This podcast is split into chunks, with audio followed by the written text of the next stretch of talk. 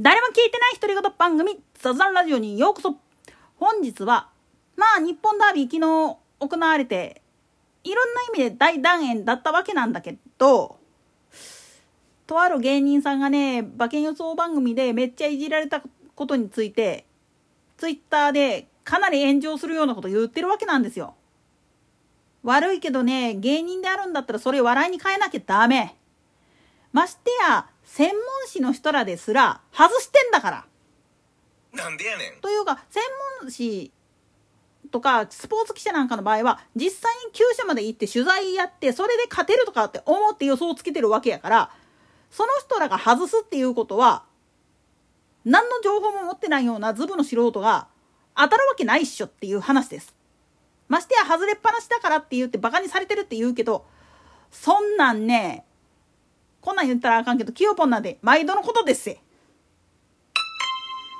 具体的に、キヨポン、まあ、杉本清やな、なんだけど、彼なんかは、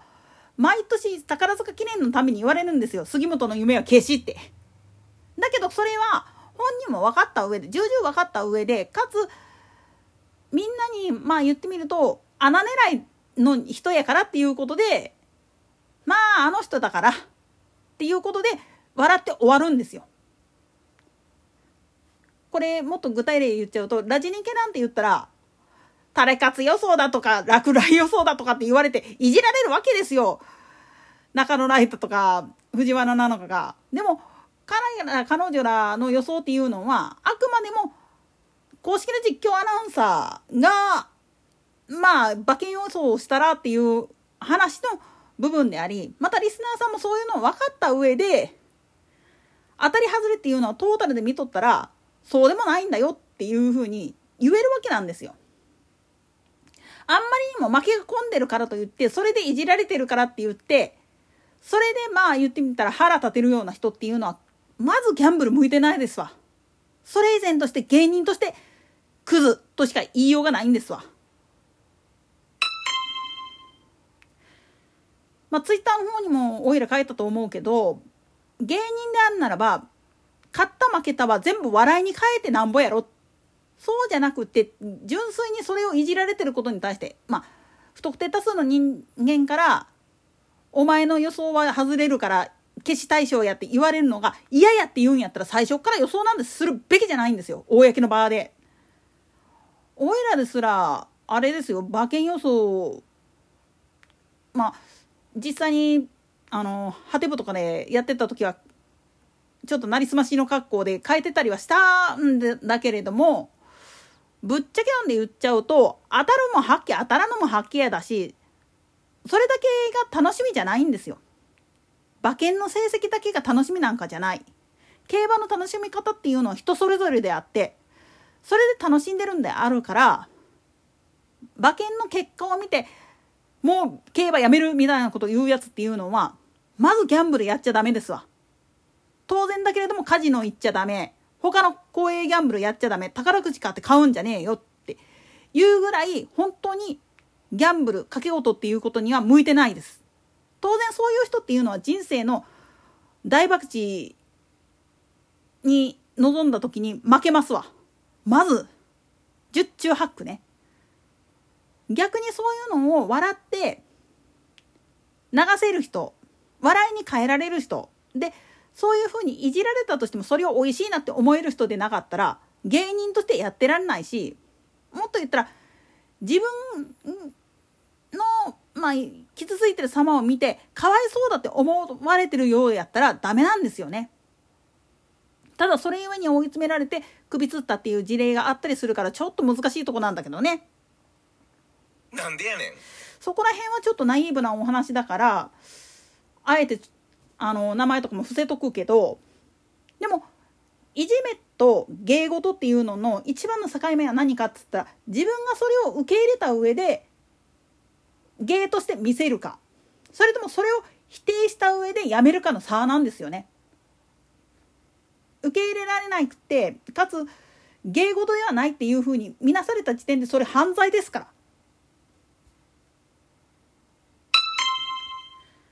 同時にギャンブルっていうのは何も産経オート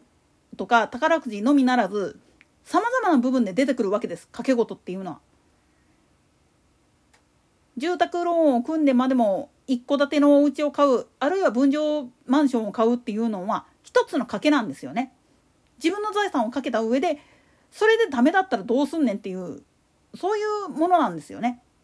まあ今の時代だったらもう賃貸にしといて壁とか、まあ、ポスター貼れないっていう不自由さはあるけれども賃貸だったら出ていったらもうそれでおしまいやし固定資産税とか払わなくて済むしっていう考え方もあるわけなんですよ。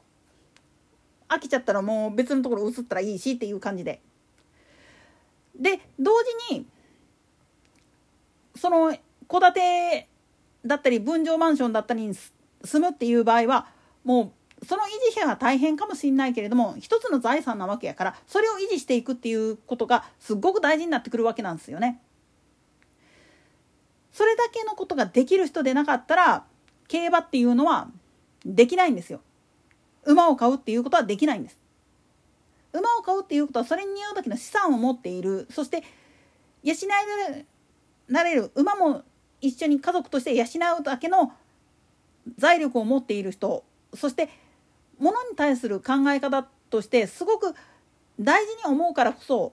命かけられるんだっていう意識の高い人でないとああいうのってできないんですよね。当然だけれどもギャンブルとしてやる競馬っていうのにおいてもこれは遊びだっていうふうに流す人と生活かかってますみたいなんでは全然悲壮感が違うんですよね。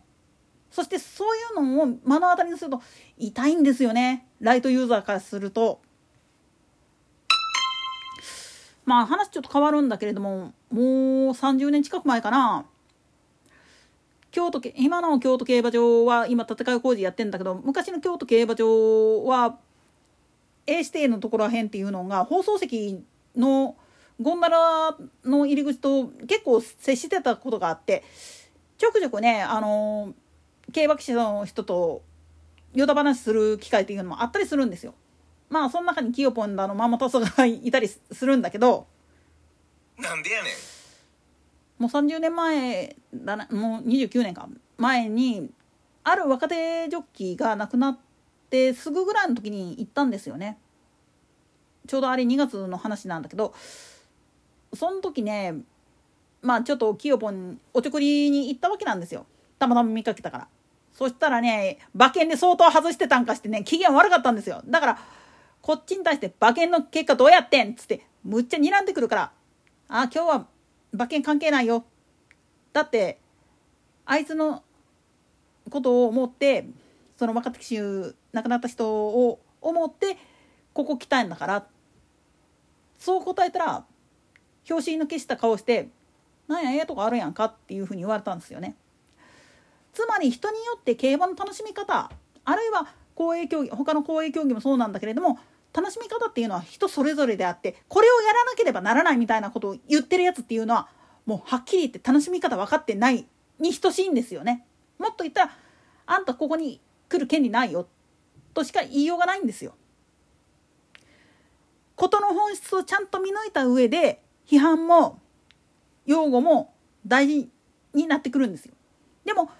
そこを無視した上で話し合うっていうのは正直言ってすれ違って当たり前なんじゃないかなって思うんすよね。といったところで今回はここまで。それでは次回の更新までごきげんよう。